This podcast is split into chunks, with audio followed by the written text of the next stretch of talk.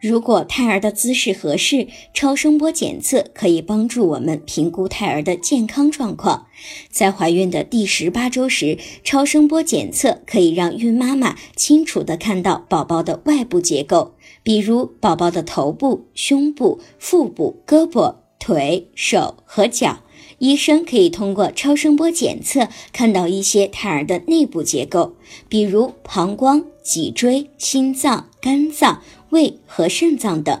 除此以外，超声波检测还有助于评估以下情况：例如，宝宝在子宫中的位置、宝宝的成长发育情况，以及羊水多少、胎盘的位置、孕妈妈的宫颈是否开始发生变化、孕妈妈的子宫里是否出现了一般为良性肿瘤的纤维瘤等。